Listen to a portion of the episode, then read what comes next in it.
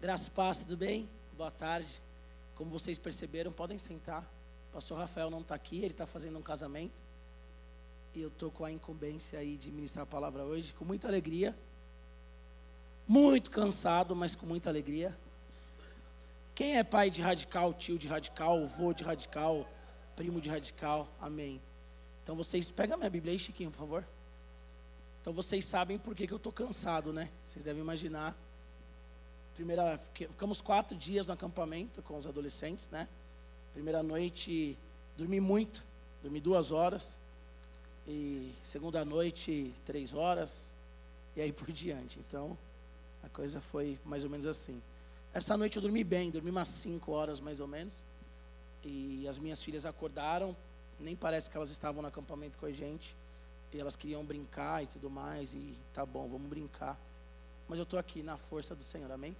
O Léo tá aí, estava com a gente também, né, Léo? Dá um. Isso aí, meu garoto. Foi lá, foi uma bênção. E é sempre uma bênção estar com esses meninos no acampamento. Eu não sei se você já ouviu algum testemunho dos nossos acampamentos, mas todo acampamento tem cura física, tem batismo com o Espírito Santo, tem tudo que você imaginar. Manifestação de demônio também tem, tá? Então, tudo que você imaginar acontece. E é muito gostoso, é muito válido ver o que Deus faz na vida de cada um desses adolescentes, né? Na nossa vida também vale a pena cada, cada esforço, cada luta. Hoje a minha sensação é que um trator passou em cima de mim, mas eu fico muito feliz, muito feliz. Mas também porque eu não sou muito contido, né? Então eu fico pulando lá com eles, eu fico tava falando com o Chiquinho, que tem a Liga dos PGs, tem as torcidas e não podia invadir a quadra. E aí teve uma torcida que invadiu a quadra e eu invadi junto. Aí os líderes falaram, pastor, como assim? Aí eu falei, não, gente, mas invadi porque a gente estava cantando. E aí a gente fez o Poropopó, né? Que é quem é de torcida aqui sabe. E eu me empolguei, entrei na quadra junto, aí a minha esposa, como assim? Você está na quadra? Não pode. Eu falei, não, amor, mas estava no nosso lar, não pode, não interessa. Então, por isso também que parece que um trator passou por cima de mim. Amém? A nossa mensagem hoje é Vencendo as Guerras na Alma. Como vocês sabem, nós estamos numa série chamada Assim Lutamos as Nossas Guerras, é isso? Assim eu luto minhas guerras. E hoje nós estamos na segunda mensagem dessa série, amém? Abra sua Bíblia comigo em Salmo 42.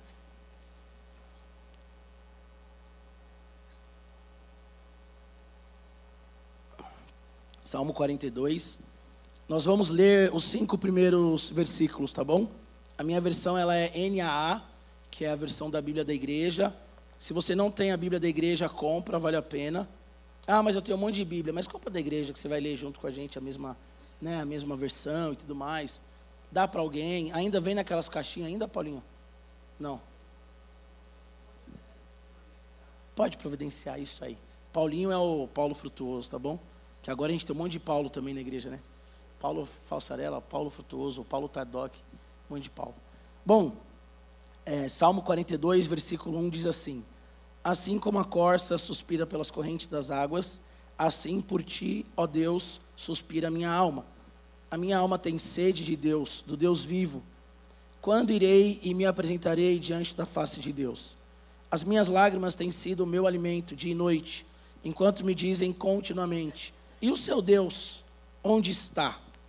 Lembro-me dessas coisas e dentro de mim se derrama a minha alma, de como eu passava com a multidão de povo e os guiava em procissão à casa de Deus, entre gritos de alegria e louvor, multidão em festa. Por que você está abatida, ó minha alma? Porque se perturba dentro de mim. Espere em Deus, pois ainda o louvarei, a Ele meu auxílio e Deus meu. Amém? Feche seus olhos. Senhor, nós estamos aqui diante da tua palavra. Pedimos, Espírito Santo, que o Senhor fale conosco da maneira que o Senhor quiser. Fale conosco, Senhor, de forma que sejamos realmente edificados, ó Pai. Obrigado por esse culto, obrigado por nos chamar à adoração, Senhor. Tudo que aconteceu aqui, os louvores, a oferta, as orações, presente para os pastores, tudo é para a tua glória, Senhor.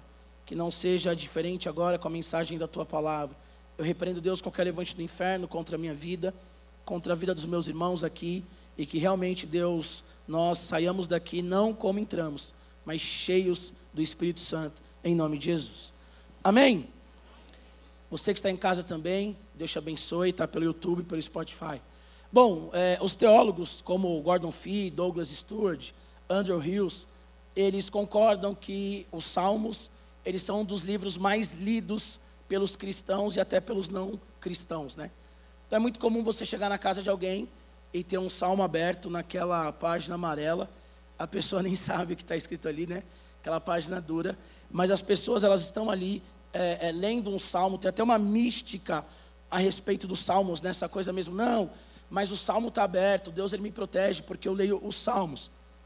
E há um motivo para isso, pois os salmos eles são coletâneas né, de hinos, de orações e, e, e corações também abertos diante do Senhor.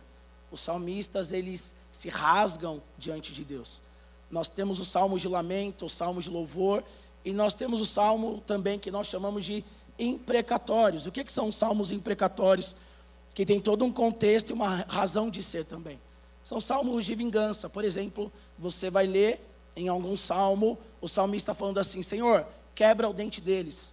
E você fala: Uau, como assim? A irmã já riu ali, né? Senhor, quebra o dente deles. E você fala: Nossa. E aí você, na sua fúria, fala: ah, Então também posso orar assim.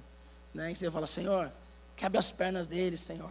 Senhor, derruba, igual você derrubou Paulo. Aí você se empolga. É claro que tem um contexto, mas o legal é ver que o salmo realmente é a alma do homem derramada diante de Deus. Eu sempre digo que Deus ele nunca vai olhar para você e falar assim: "Ai, meu Deus".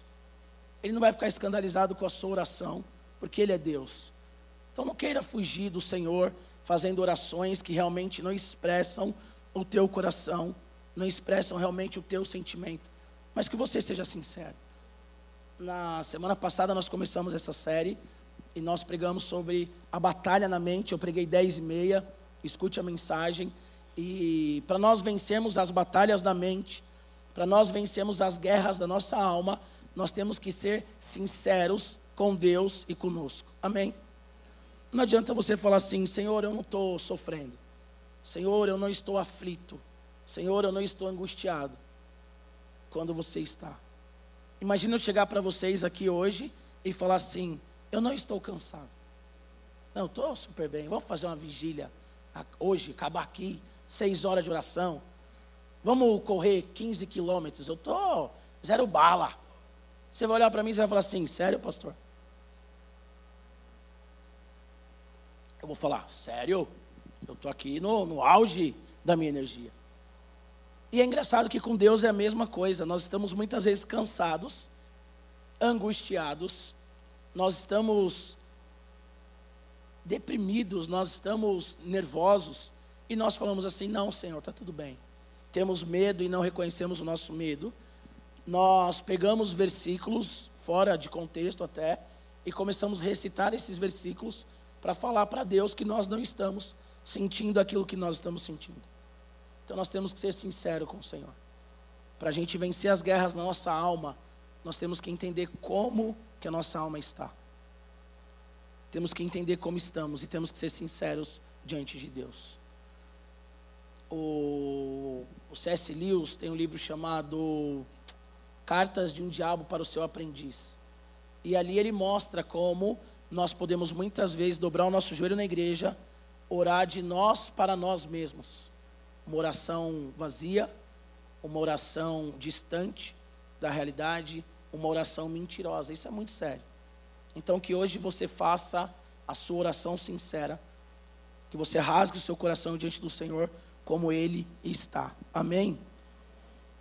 Os salmos, eles refletem a soberania do Senhor também, além dessa coisa do coração dos, dos escritores, né?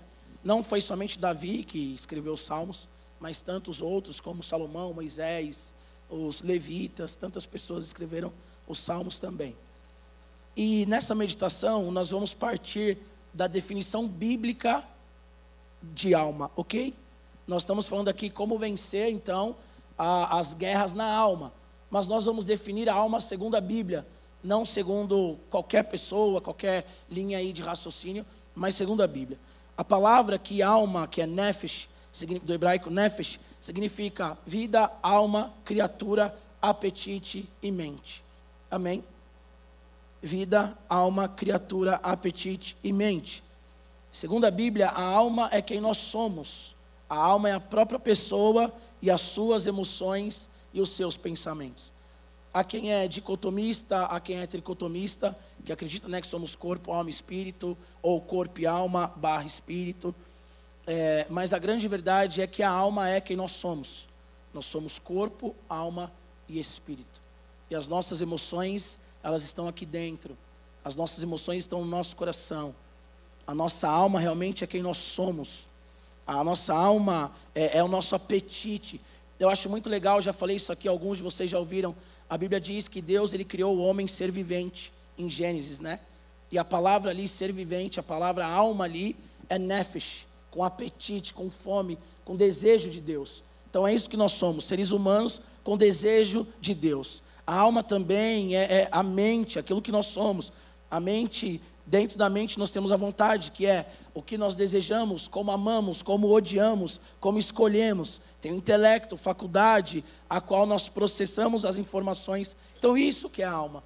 A alma é muito complexa, mas a alma é o que nós somos de fato. Amém? E nós vamos ver aqui então três pontos ou três verdades dentro desse texto. E a primeira delas, que está no versículo 1 a 3, leia aí comigo de novo. Assim como a corça suspira pelas correntes das águas, Assim por ti, ó Deus, suspira minha alma. A minha alma tem sede de Deus, do Deus vivo. Quando irei e me apresentarei diante da face de Deus? As minhas lágrimas têm sido meu alimento dia e noite, enquanto me dizem continuamente: E o seu Deus onde está?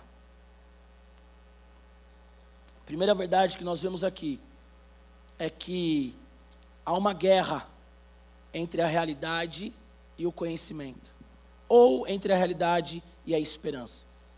O salmista aqui agora, esse daqui é um salmo dos filhos de Corá, né?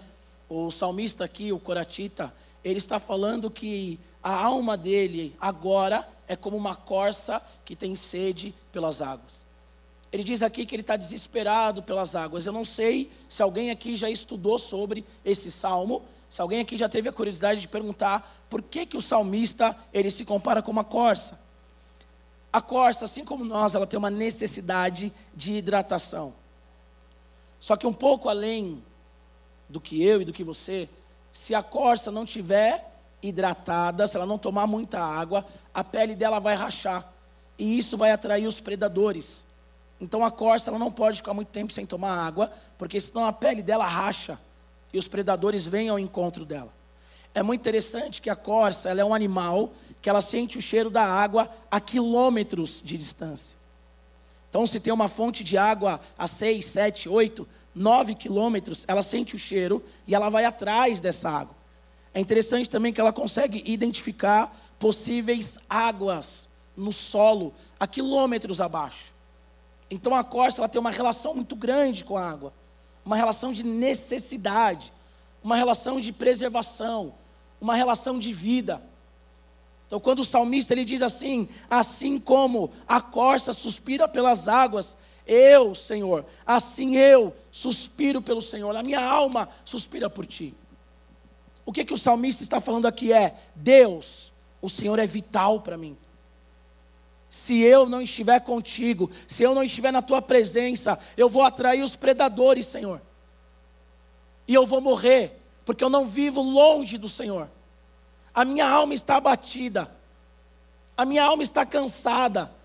Aqui o salmista ele está falando: Senhor, eu estou sofrendo, Senhor, eu estou angustiado, Senhor, eu estou com sentimento de morte. E assim como a corça anseia pelas águas, eu anseio pelo Senhor. Eu preciso de Ti, ó Deus muitas vezes recitam esse versículo sem entender a profundidade dele. É uma questão de necessidade de vida ou morte.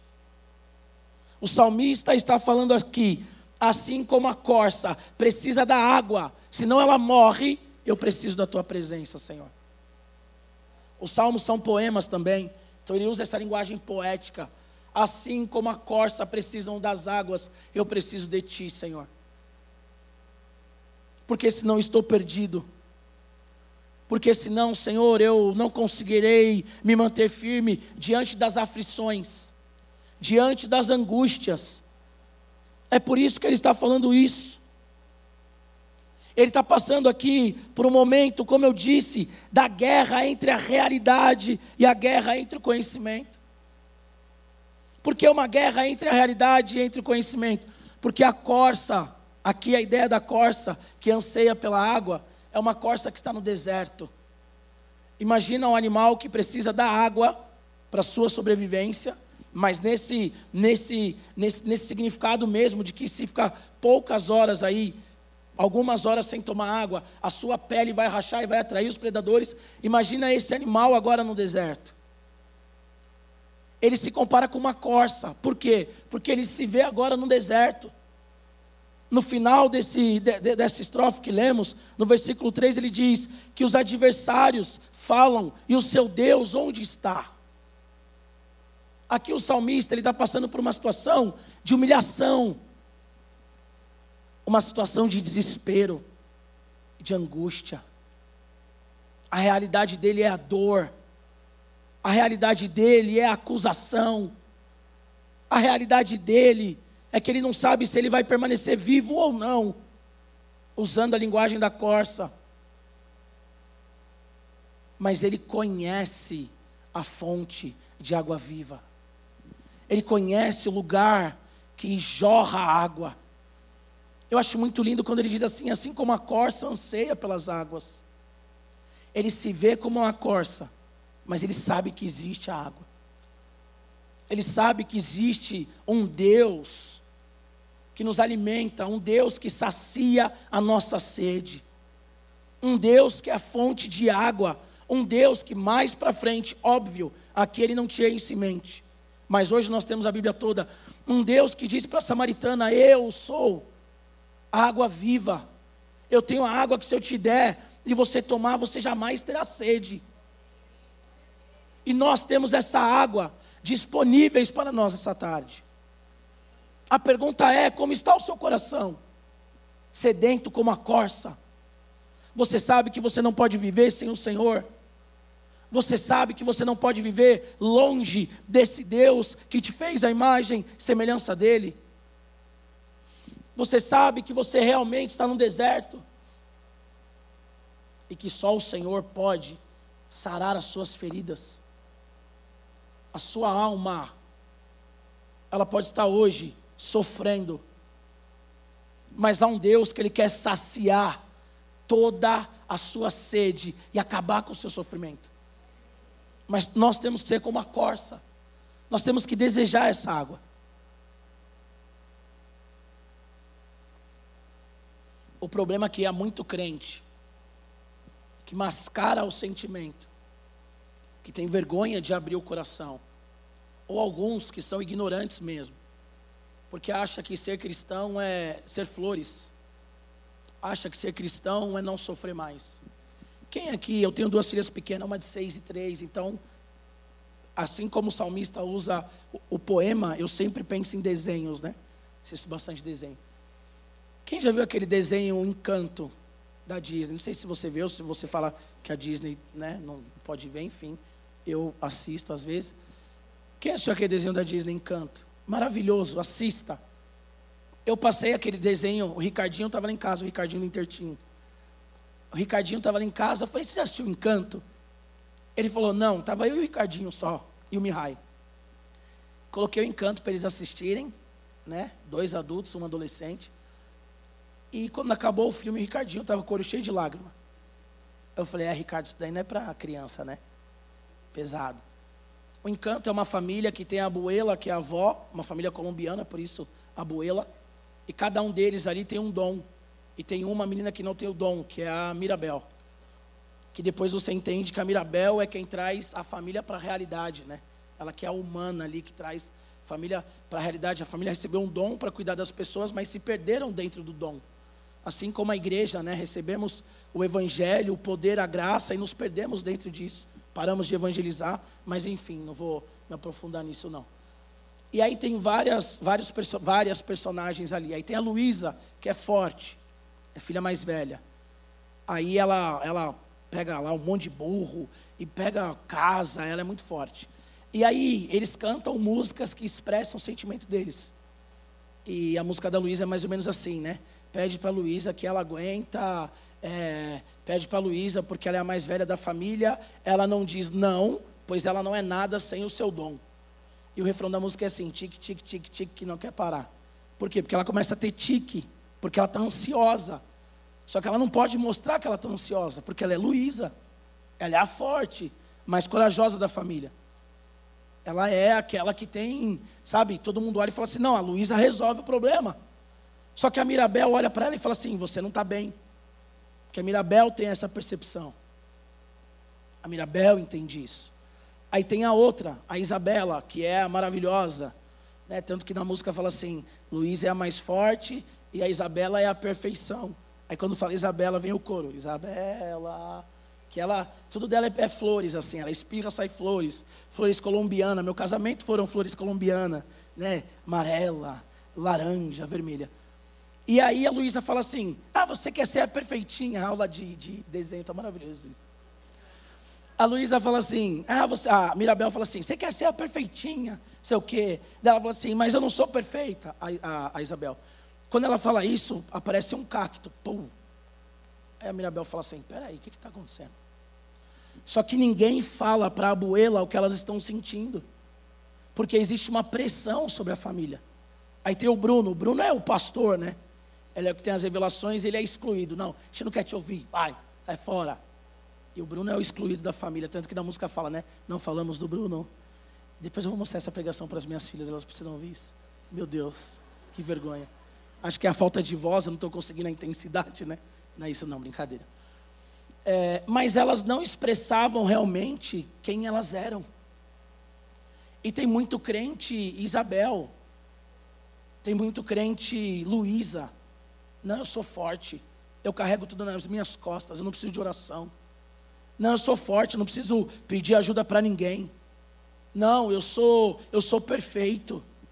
Eu sou perfeito, eu sou maravilhoso. Ninguém precisa saber dos meus problemas. Afinal de contas, eu nem tenho problema. Tem muito crente que é assim. Semana passada, quando eu preguei, eu disse: tem muito crente que se pega no seu diploma, sabe? Se pega no seu currículo, se pega no seu poder aquisitivo. Tem muito crente que se pega nas horas de trabalho, se pega no que tem, no carro que tem, se pega na roupa que veste, e nem percebe a vida miserável que tem a fragilidade que tem. Só que o Evangelho não é ser uma Isabel, não é ser uma Luísa. O Evangelho é ser uma Mirabel. Que as pessoas olham na primeira foto do desenho, a Mirabel não sai na foto. Porque toda família tem dom e ela não tem dom. E aí dizem: Ah, Mirabel, você não tem dom. As crianças zombam dela: Mirabel, qual que é seu dom? Aí dão um presente para Mirabel: Você não tem dom, mas você tem presente. E tem muito crente que não abre o seu coração diante de Deus.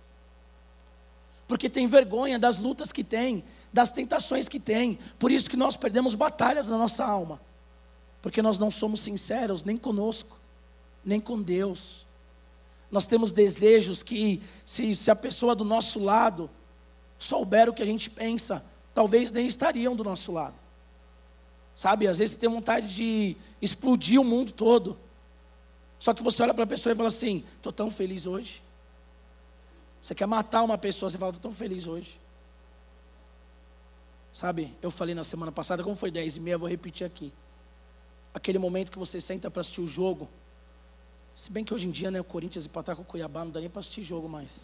Tá bom. Você senta para assistir o jogo e a sua esposa fala assim: Ai, meu amor, você pode lavar a louça agora? Qual que é o seu desejo? Você fala assim: na hora do jogo. Você teve a manhã inteira para falar dessa louça, o dia inteiro. Na hora do jogo você fala da louça. Isso já dá uma ira santa, não dá uma coisa assim? Como eu falei, se for o jogo do Corinthians é livramento, né? Agora é livramento.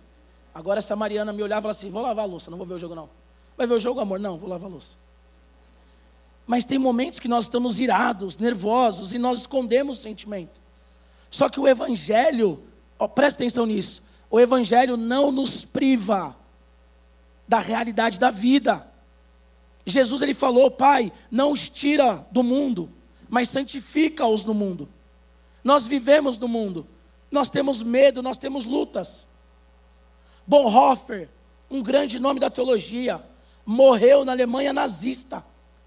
Você vai pegar os livros do Bonhoeffer maravilhosos. Discípulo, a ética, incrível. Tem um homem chamado Richard, um Urbrand, um romeno judeu. Ele escreveu um livro Torturados por Amor a Cristo. Pregador do Evangelho também na Alemanha nazista. Na verdade, na Romênia, mas ali estava tudo tomado pelo nazismo. A mulher dele no campo de concentração sofreu estupro coletivo. Crentes, evangélicos, protestantes, pregadores do Evangelho. E o livro dele, tem um livro dele chamado Nos Subterrâneos de Deus, que aquele livro me quebra, porque ele narra a história que um dia batem na porta dele, ele abre a porta, e aí há um cristão pedindo apoio porque estava à beira da morte. Ele acolhe aquele cristão, aquela mulher dele em lágrimas fala: Esse rapaz foi um dos que me estuprou quando eu estava presa. E ele discipula o cara. E ele cuida do cara. Porque o Evangelho não nos priva de passar por dor e sofrimento. Não nos priva. Na pandemia, quantos homens de Deus morreram? Eu tive amigos que estudaram comigo no Betel, pastores cheios do Espírito Santo que morreram. Timothy Keller morreu recentemente de câncer. Infelizmente, aqui fizemos o velório da Karina com 22 anos, faleceu de câncer pessoas que têm a vida cheia do Espírito Santo, que morrem de forma precoce, porque o Evangelho não nos priva disso.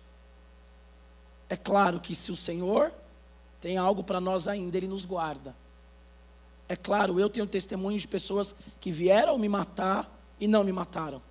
Eu tenho testemunho de pessoas que colocaram arma sobre mim para me matar e eu falei de Jesus e a pessoa desistiu.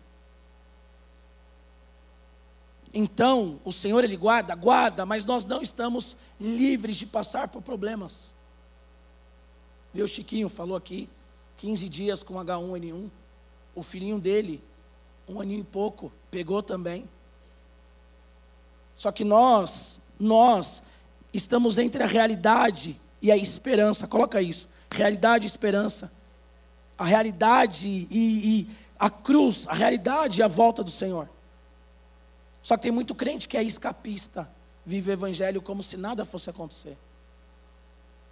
Peca como se nada fosse acontecer. Trai a esposa como se estivesse tudo bem. Fala mentira como se estivesse tudo bem.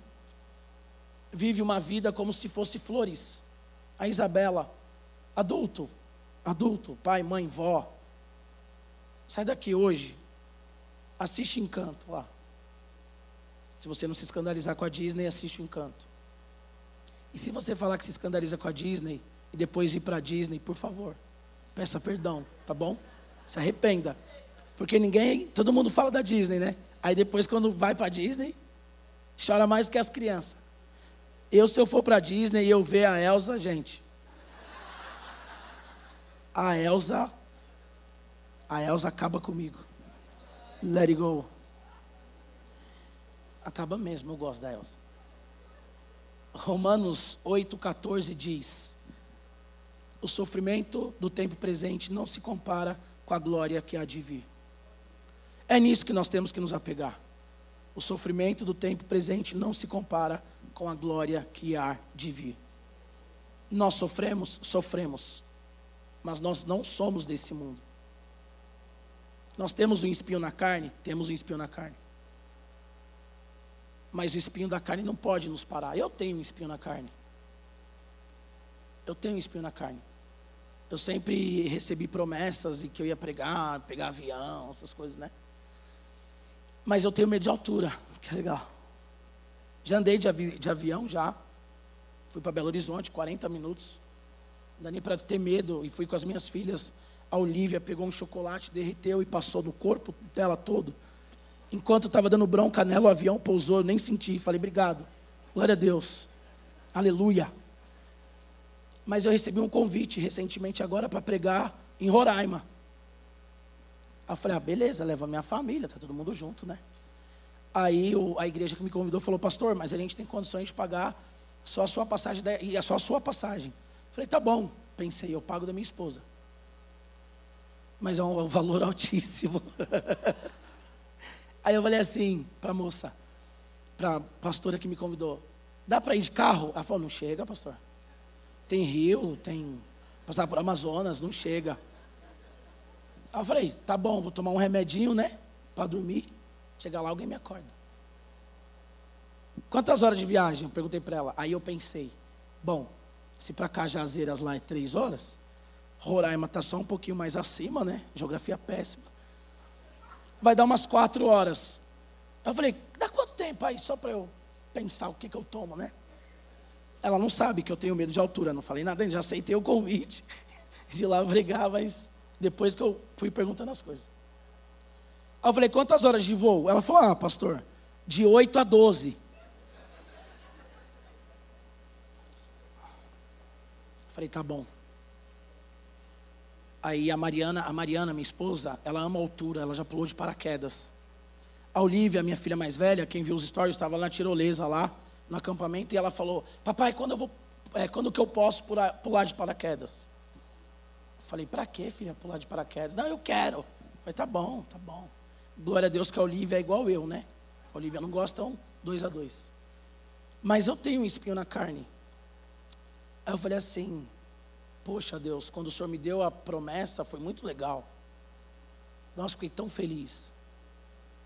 Mas agora, Senhor, oito horas de avião, sozinho, dá para pensar muita coisa. Aí a Mariana falou: Não, amor, eu vou com você e a gente deixa as crianças com alguém. falei: Tá bom. Ela falou: Quanto custa para ir para lá? falei: Tanto, ela é, amor.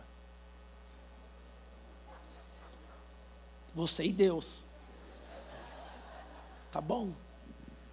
Porque a, a realidade, a realidade, ela é diferente de uma promessa. Promessa vai acontecer? Vai, mas você tem que encarar seus medos. Eu ainda estou lutando, ainda estou orando. Estou aqui, ó, já andei de avião, o avião é maravilhoso, não precisa olhar pela janela, não precisa ter curiosidade de ver como que é a Amazonas de cima. O avião é gostoso mesmo, né? Você nem sente. A melhor viagem que eu já fiz foi de avião. Mas eu não posso olhar pela janela para saber o que vai acontecer. Então, quando Deus prometeu, eu falei: que legal, Senhor. Mas e ir para Roraima, lá no fim do mundo? E ir lá, lá em cima, lá. Já viu Roraima no mapa? Aquele quadradinho aqui é Roraima. Beleza. Você tem promessas, você tem sonhos, mas e para realizar o sonho? E para realizar o sonho? E para realizar o sonho da empresa, da casa, do filho. Já viu pessoas que não podem ter filho? Fazendo tratamento?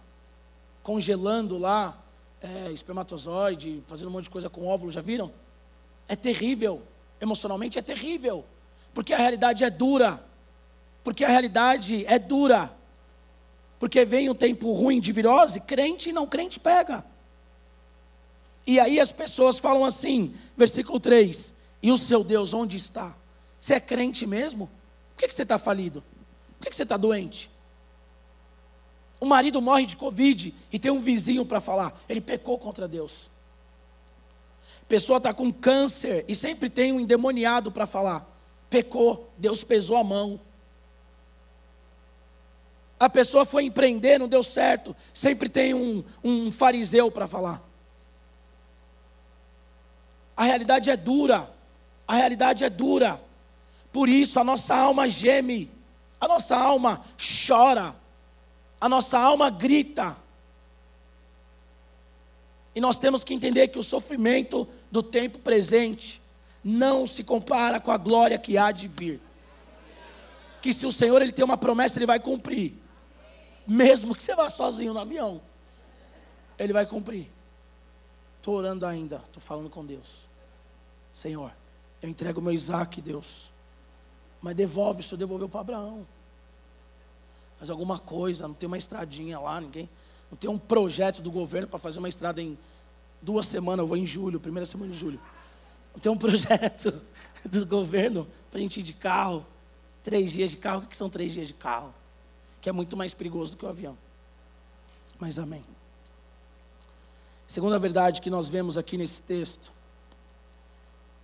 é que as lembranças, as memórias, elas devem nos fortalecer na guerra. Amém? Lê comigo o versículo 4. Lembro-me dessas coisas e dentro de mim se derrama a minha alma, de como eu passava com a multidão de povo e os guiava em procissão à casa de Deus. Entre gritos de alegria e louvor, multidão em festa. Esse versículo me lembrou de Lamentações 3:21. Jeremias, ele está no contexto ali de cativeiro e ele diz: "Eu quero trazer a memória que dá esperança. Eu sei que há um Deus em Israel que vai fazer alguma coisa. Eu sei que um dia nós vamos voltar. Foi ele que teve a revelação lá em Jeremias 29. Daqui 70 anos vocês vão voltar para a terra de vocês. Vocês que estão aqui, não sei se os visitantes são cristãos, mas vocês têm experiência com Deus. Vocês têm histórias de vitória. Vocês têm histórias de orações respondidas. Nós temos milagres para contar. Muitos milagres para contar. Eu posso ficar aqui três dias pregando só milagre, só testemunho, só testemunho, só testemunho. Só testemunho. Durante muitos anos a gente precisava de um carro, para dar um exemplo não tínhamos condições de comprar o carro. Esse ano a gente adquiriu o carro. A gente ganhou, para vocês terem uma ideia, sem ninguém saber. Sem a gente falar para ninguém. A gente ganhou 100% do dinheiro da entrada do carro. E compramos o carro em parcelas aí, que dá para a gente pagar. Porque Deus ele faz milagres. Há 11 anos eu não compro um tênis. Eu ia para um acampamento, eu falei assim para minha esposa: tênis rasgou, eu preciso de um tênis uma pessoa veio e falou assim: Eu acho que você tem uma necessidade, alguma coisa tal, e passa seu Pix. Comprei dois tênis. Você consegue entender isso? Fora, como eu falei, o cara vir me matar, eu falar de Jesus pro cara, o cara jogar a arma fora e falar: Eu ia te matar. E o cara não me matou. O cara afastado do evangelho. O cara, ele ia me matar, ele estava com uma arma. E ele falou: Não vou te matar. Eu ia te matar, mas eu não preciso disso. O cara voltou para Jesus. Vocês sabem o que é isso? Então nós temos histórias, nós temos histórias de milagre. Você tem história de superação. Estou olhando para alguns aqui. Você tem história. O seu negócio hoje, que as pessoas dizem, olha como ele é próspero. Você sabe o que você sofreu lá atrás. Você sabe o quanto você chorou. Você sabe o quanto você disse, Deus, eu não consigo. Seu casamento hoje, que as pessoas olham e falam que você é um casal, vocês são um casal exemplar. Vocês sabem, no fundo, no fundo, o quanto vocês lutaram para estarem juntos. Vocês sabem. Para estar aqui hoje, vocês sabem o sacrifício que foi. Talvez você já pegou uma doença, uma enfermidade, que as pessoas falaram que você ia morrer e você está aqui. Você em casa, talvez você tenha uma história de milagre eu fui convidado agora para, já vamos marcar a data, para apresentar uma criança. Uma história super engraçada também. Eu estava num churrasco, escuta essa, Paulinho, escuta essa. Estava num churrasco, num aniversário, aí eu e a Mari sentados aqui conversando. Aí chegou uma moça, não sei nem se ela vai ouvir, mas foi engraçado a história. Aí ela sentou do meu lado e falou assim: amanhã é meu aniversário. Eu falei, legal. E aí a Mari estava aqui, eu aqui, ela aqui na minha frente. A Maria aqui. Amanhã é meu aniversário. Eu falei, nossa, que legal. Aquela coisa, né? Glória a Deus tal. Ela falou assim: Eu quero que você me dê um presente. Eu falei, beleza, o que você quer? Ela falou, quero um filho. Eu falei assim, como é que é? Ela falou, eu quero um filho. Aí eu respirei, glória a Deus que a Mari estava junto. Ela viu que eu não falei nada. A moça que falou. Aí eu olhei para a Mari assim, de cantinho, a Mari de boa. Aí ela, aquele ali, meu marido, falei, ô oh, querido, você está aqui. Aí quando o cara sentou, ela falou, ai bem, estou falando para ele que eu quero um filho, que nós queremos um filho. Eu já falei, Aí ela contou a história. Ele já tem um filho de 8, 9 anos, se eu não me engano. E aí ela foi diagnosticada com endometriose e não pode ter filho. O médico falou que ela não podia ter filho. E ela falou que os médicos já falaram: você não pode ter filho, se contenta com esse tal. E só um milagre para você ter filho. Aí, quando eu percebi o que ela estava querendo, falei: vamos orar. Orar eu posso. Vamos, é, você quer um filho? Vou te dar um filho, vamos orar. Aí orei pela moça e passou um tempo, ela falou: Pastor, pastor, tem uma notícia, precisa saber e tal. Pode falar, o que, que aconteceu? Estou grávida. E glória a Deus, ela já tem o um neném. E eles vão apresentar o neném. E o marido me ligou e falou: Você tem que apresentar. Tem que ser você, não pode ser outro. Falei: Maravilha. Porque nós temos história, você consegue entender? Esse salmista aqui, ele era um levita. Quantas histórias esse homem já não tinha? Quantas experiências com Deus ele não carregava? E aí a alma dele está aflita, ele está em guerra com a alma dele. Ele expressa que assim como a corça, ele tem sede de Deus. Aí ele volta e fala: Eu lembro dessas coisas, Senhor. Eu lembro do culto. Eu lembro da adoração. Eu lembro que eu carregava, Senhor. Carregava a congregação, a procissão. Eu lembro, Senhor. Eu lembro do óleo. Eu lembro das lâmpadas acesas. Eu lembro, Senhor, de quantas pessoas foram curadas, transformadas, libertas. Eu sei que o meu redentor vive. Eu sei que há um Deus que é pela igreja. A nossa alma está em guerra, nós temos que falar: eu sei, eu sei. Eu sei o que Deus já fez por mim, já fez pela minha casa, já fez pela minha família. Eu sei Todo acampamento tem milagre. Todo culto tem milagre. Todo dia tem milagre. O maná fresco, pão de cada dia. A alma começa a gritar: alma, calma. Eu sei que vai acontecer alguma coisa. Eu sei que o Senhor vai dar um jeito. Eu sei que tudo está nas mãos do Senhor. A Bíblia diz que Deus ele chama as estrelas pelo nome existem bilhões, bilhões de estrelas. Imagina você que ele fez. Imagina você que o Salmo 139 diz que você nasceu porque ele estava fazendo você na barriga da sua mãe. Cada um que está aqui, cada um que está me ouvindo em casa, pelo YouTube, pelo Spotify, nós estamos vivos porque o Senhor nos fez, nos guardou, nos protegeu. Minha mãe ficou grávida. Meu pai queria que abortasse, aborta. Ela falou, não vou abortar. Com três meses eu fui internado, pneumonia. Hospital modelo, quase morri. Estou aqui, gente. Estou aqui, não tem jeito, estou aqui. O cara veio me matar, não matou, estou aqui. Veio me matar e viveu. Voltou para Jesus. Eu estou aqui. Nós estamos aqui. Quantas noites sem dormir? Quantas noites você chorou? clamando por um milagre, o milagre veio. E você tem que lembrar disso, falar: minha alma, eu tenho um Deus que responde oração. Eu tenho um Deus que abre as cadeias para o povo sair. Eu tenho um Deus que abriu o mar.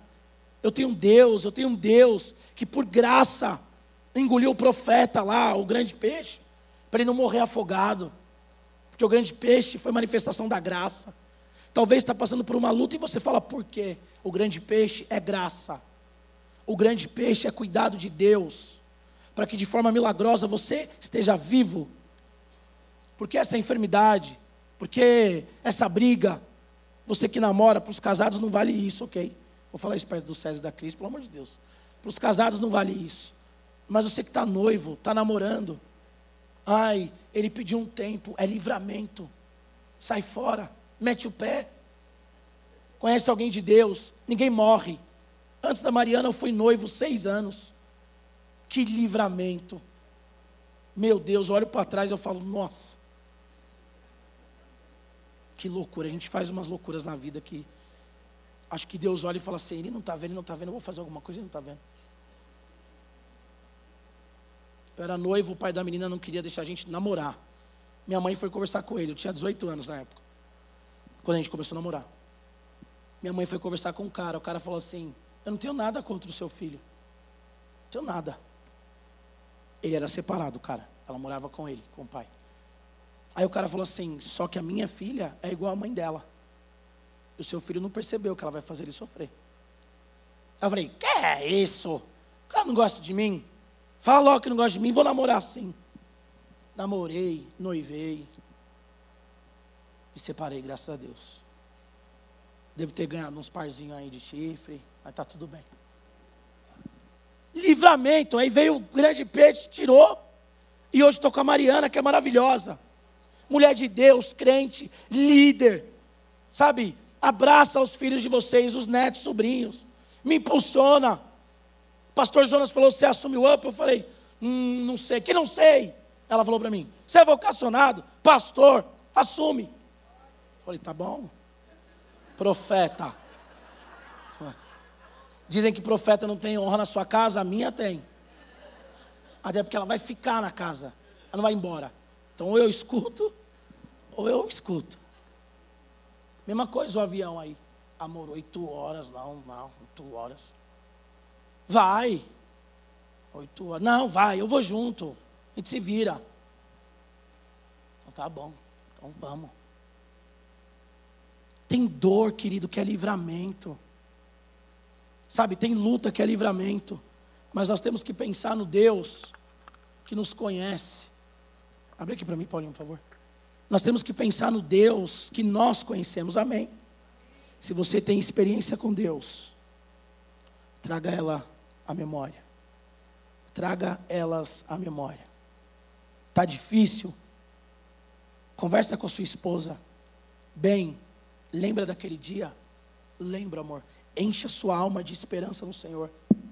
Olha para Jesus, que é o autor e consumador da sua fé. Tá difícil? Fala com a sua mulher, amor, lembra? Fala com o seu marido, amor, calma. Olha para Jesus, que é o autor e consumador da nossa fé como diz lá em Hebreus 6, âncora da nossa alma.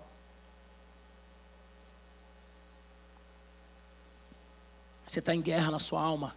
Estou, pastor. Quem que é a âncora da sua alma? Jesus ou a guerra? E é o seguinte, hein? Está na guerra, acabou.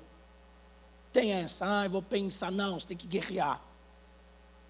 Ah, ontem, mas uma ilustração fresquinha os ônibus saindo, aí algumas pessoas iam voltar de carro do acampamento. Aí eu falei para uma menina assim: tá todo mundo nos ônibus? Ela falou: tá, pastor, tá bom. Aí o ônibus saindo, de repente gritaria, batendo no ônibus. A Nicole ficou, a Nicole ficou. A gente já estava na estrada quase. Aí as meninas me contando, gravaram, fizeram até stories, adolescente gosta, né? Aí as meninas até falaram assim: Meu, todo mundo, a Mari estava junto, todo mundo desesperado atrás do ônibus, correndo e tal. E a Nicole parada tomando uma coca. Aí o pessoal, vem Nicole, vem, vem, vem. E ela andando com o chinelinho. A Nicole, ela, ela defende o meio ambiente, sabe? Ela com o chinelinho assim, cheia de Deus. Mas é uma tranquilidade que só, só ela. Aí falaram, Nicole, o seu ônibus ia embora. Aí ela, ah, eu vi. Óbvio que virou piada. Chegou aqui na igreja, a igreja inteira já sabia. Porque tem crente que está na guerra, está aflito e está assim, ah é, eu estou aflito. É guerra, irmão, é porrada, é oração, é jejum, sabe? É vigília, é leitura bíblica. Não dá para olhar para sua alma e falar assim, ai minha alma, você tem razão. Tem razão. Ficar igual o Jonas lá dormindo. Tempestade, você está dormindo. Tem que ser igual Paulo. Vai para cima. Serpente mordeu, coloca lá o braço no fogo. Vai para cima, seja homem, seja mulher. Ora, passa a madrugada orando. Fala para sua alma, fala, ó, quem manda aqui é o Espírito Santo. Não é você não. Vai para cima. Traga a memória o que dá esperança. Amém? Para a gente finalizar, versículo 5. Porque você está abatida, ó minha alma por que se perturba dentro de mim? Espere em Deus, pois ainda o louvarei. A Ele, meu auxílio e Deus meu. A esperança em Deus regula as nossas emoções. Fala para a situação, tá difícil. Tá difícil, mas eu espero em Deus. Tá difícil, como eu já falei aqui, mas o meu redentor vive. Tá difícil, mas eu vou para a glória. Russell Shedd, Timothy Keller, Karina, aqui da igreja. Os três morreram por causa do câncer. E eu vi vídeo dos três, alegres, felizes, falando que iam se encontrar com o Senhor. Eu recebi um vídeo da Karina falando. Bem, sabe? Bem. Óbvio que já. Bem magra, pálida, mas bem.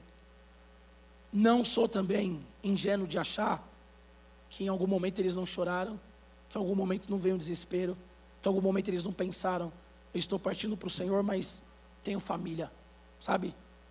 Tenho uma vida, está ficando. Não estou também falando aqui que são flores, mas que a esperança em Deus fortalece até aquele que está no leito de morte.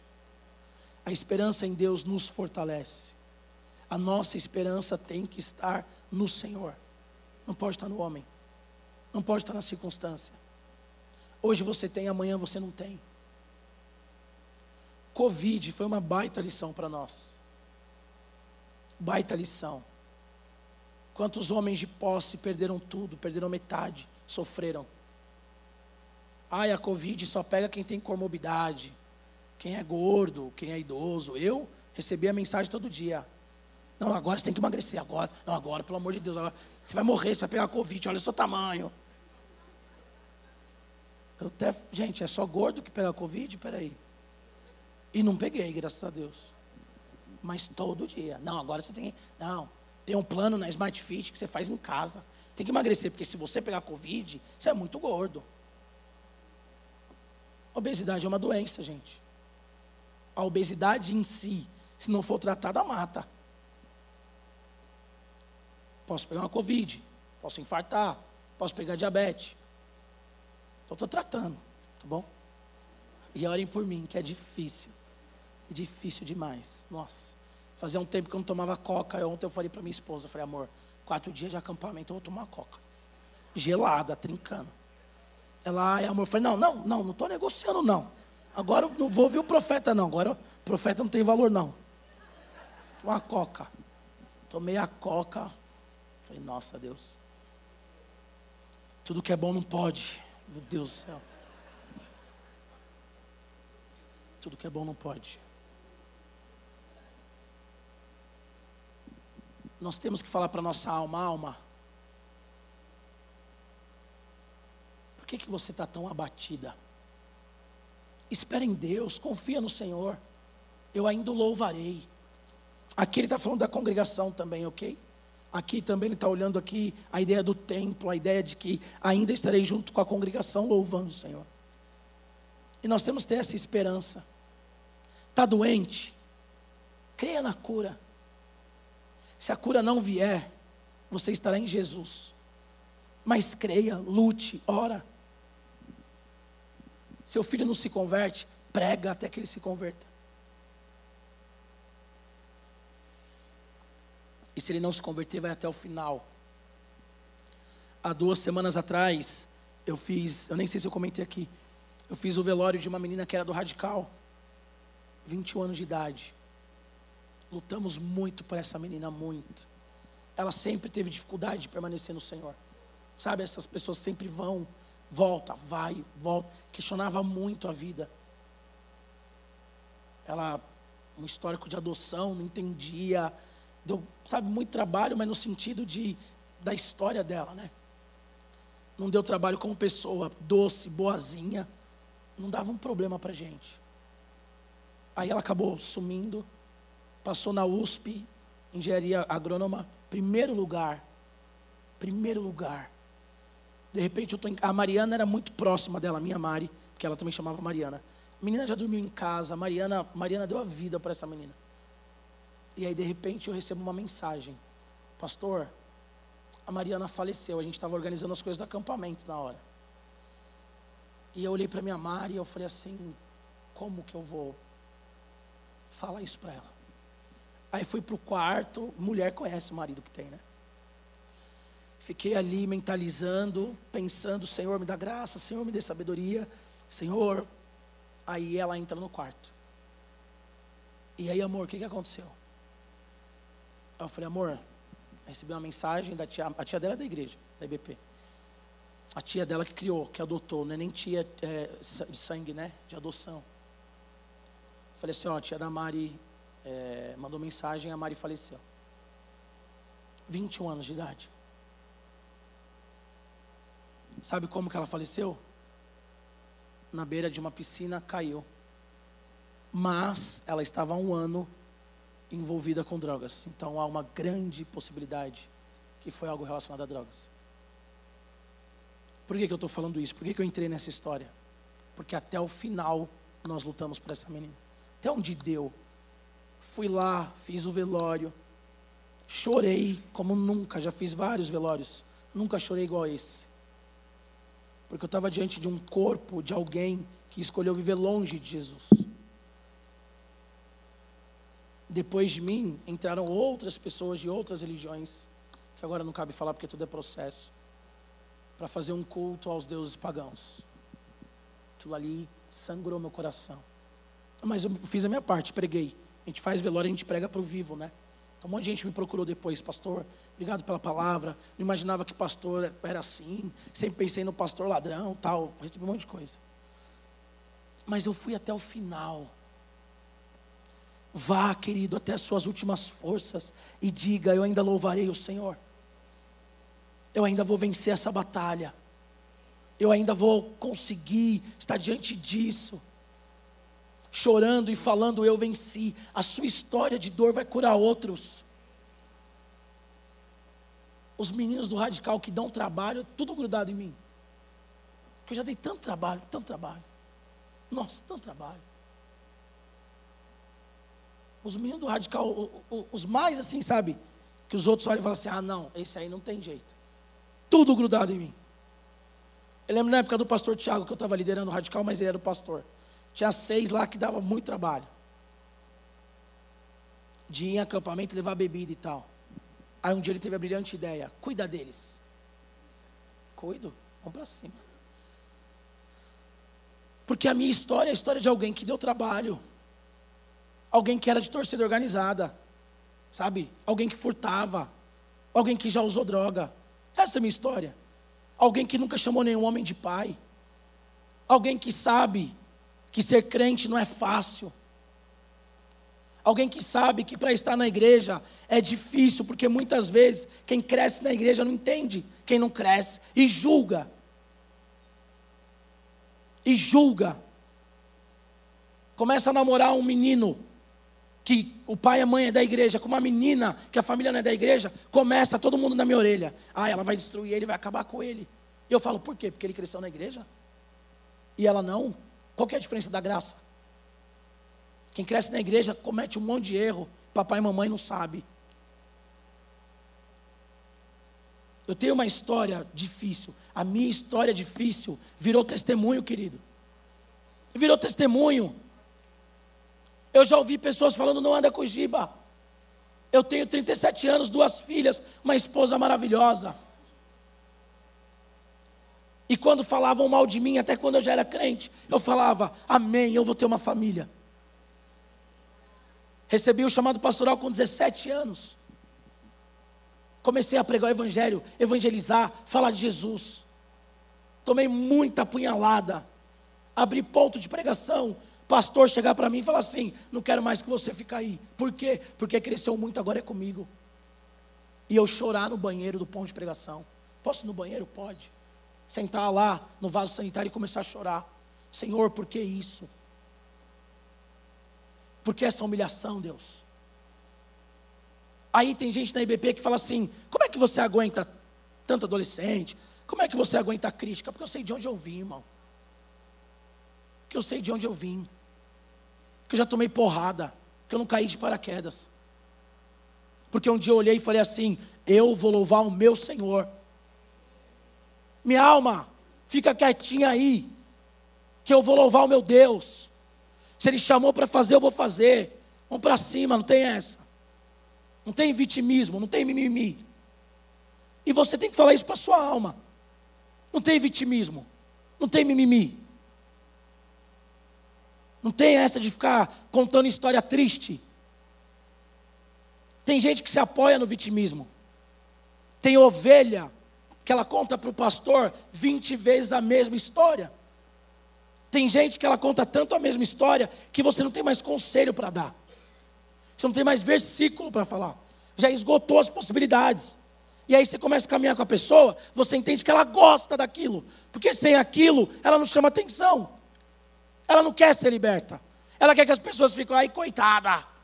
Ai, mas pastor, a história dela já ouvi, já sei. Já até aumentou umas coisinhas aí que não tinha antes. Tem coisa aí que até apareceu agora. É, quem é líder sabe do que eu estou falando. Se você é líder de célula, você passa por isso também. De casais, você passa por isso. O roteiro até muda. O personagem principal não, mas o roteiro muda. Então, querido, nós estamos em guerra com a nossa alma.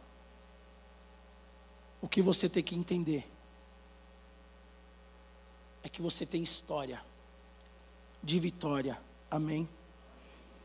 Que entre a realidade e a esperança, viva a realidade, mas olha para a esperança. Eu vou finalizar aqui para a gente orar. Mesmo sem voz, eu não paro de falar, né? Olha que coisa. Pastor é pastor, não tem jeito. Estou sem voz, não, mas eu vou falar. Até a, a Kelly vir tocar aqui, eu vou falar. Misericórdia. Quando eu olho de novo para Jeremias, é muito lindo ele falar assim: daqui 70 anos, Deus me diz que nós vamos voltar para Jerusalém. Mas por enquanto, casem na Babilônia, trabalhem na Babilônia, vivam na Babilônia, orem pela paz da Babilônia, porque a paz da Babilônia é a sua paz. Viva a sua realidade, ore pela sua realidade, clame pela sua realidade. Mas saiba que a nossa morada é no céu, não é aqui. Não se apegue aqui ao ponto de perder a esperança, porque a nossa esperança é a volta de Jesus. Traz à memória o que te dá esperança. Traz as vitórias. Sabe? Traz à memória aquilo que te dá esperança. Traz à memória o que te dá esperança. E por último, regule as suas emoções a partir da Bíblia, a partir da sua história de vitória com Jesus. Diga, alma, está doendo, mas eu ainda louvarei o Senhor. Mais uma vez citando Timothy Keller. Um dia antes dele morrer, ele pediu oração, o filho dele pediu oração a nível mundial.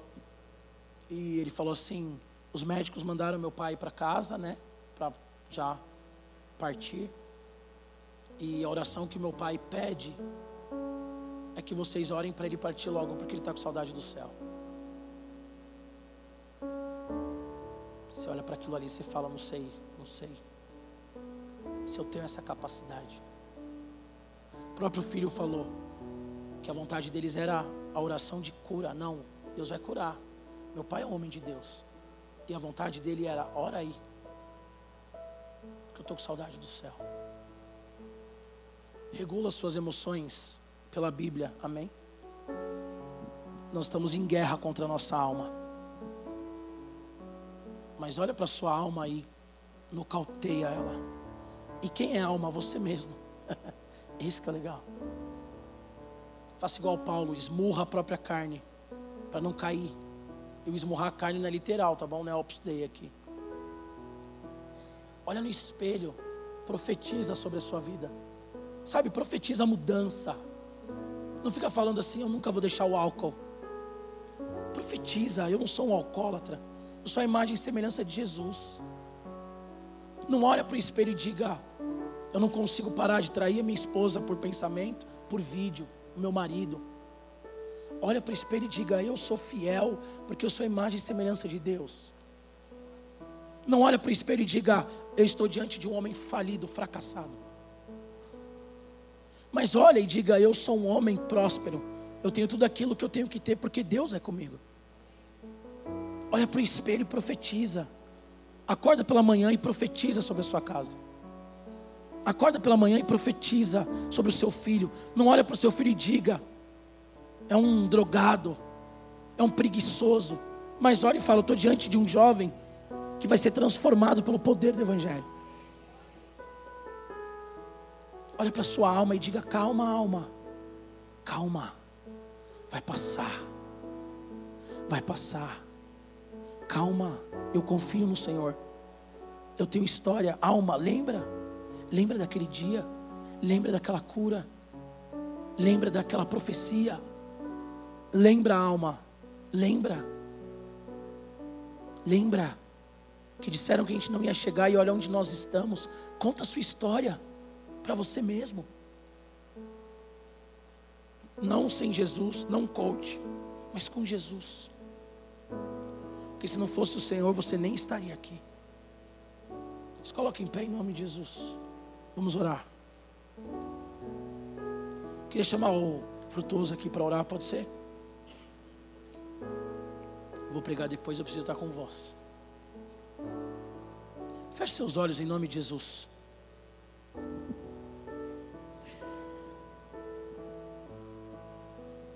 Responde essa pergunta do salmista. Por que está tão aflito a minha alma? Seja sincero com você mesmo. Quais são as lutas que lhe afligem?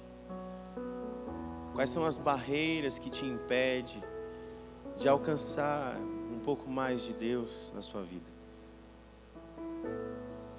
Quais são as circunstâncias que o afasta de viver essa plenitude maravilhosa do Espírito Santo? porque está abatido, ó minha alma. Espera em Deus. Senhor, nós queremos, nessa reflexão da tarde, entregar ao Senhor tudo aquilo que nos aflige, todas as nossas lutas e dificuldades, nós colocamos aos teus pés. Subjugamos, ó Deus, ao Senhor, que é todo-poderoso Senhor, como foi dito aqui, Pai, nós te pedimos, fortalece a nossa vida espiritual. Santo Espírito nos ajuda nessa luta entre o espírito e a carne, o espírito e a vontade, para que vença o espírito, pois queremos mais de ti. Queremos, ó Deus, caminhar pelo caminho que o Senhor tem para nós, pela vereda da justiça Queremos desfrutar, ó Deus, da tua prosperidade, que é a ausência de necessidade. Abre os nossos olhos, Senhor, para que nós possamos ver nos mínimos detalhes a tua boa mão, fazendo milagres, Senhor, na nossa família. Deus nos deixe atento para tudo que o Senhor tem falado conosco, por cada situação que o Senhor tem nos livrado, Senhor, em nome de Jesus, que a nossa resposta seja em alegria, em refrigério, que pela manhã nós possamos, ó Deus, acordar te louvando e te bendizendo por mais um dia. E que nós possamos responder: Não se abata, minha alma, porque eu espero em Deus. Quando eu durmo, Ele trabalha. Obrigado, Senhor Obrigado pela tua palavra que fortalece e aquece o nosso coração. Em nome de Jesus, nós nos apropriamos aquilo que está escrito também, que todo momento de tribulação é para trazer perseverança. Perseverai-vos, firmes, fortes, para que toda perseverança gere experiência. E nessa experiência você pode olhar lá para trás e dizer: Eu venci eu venci.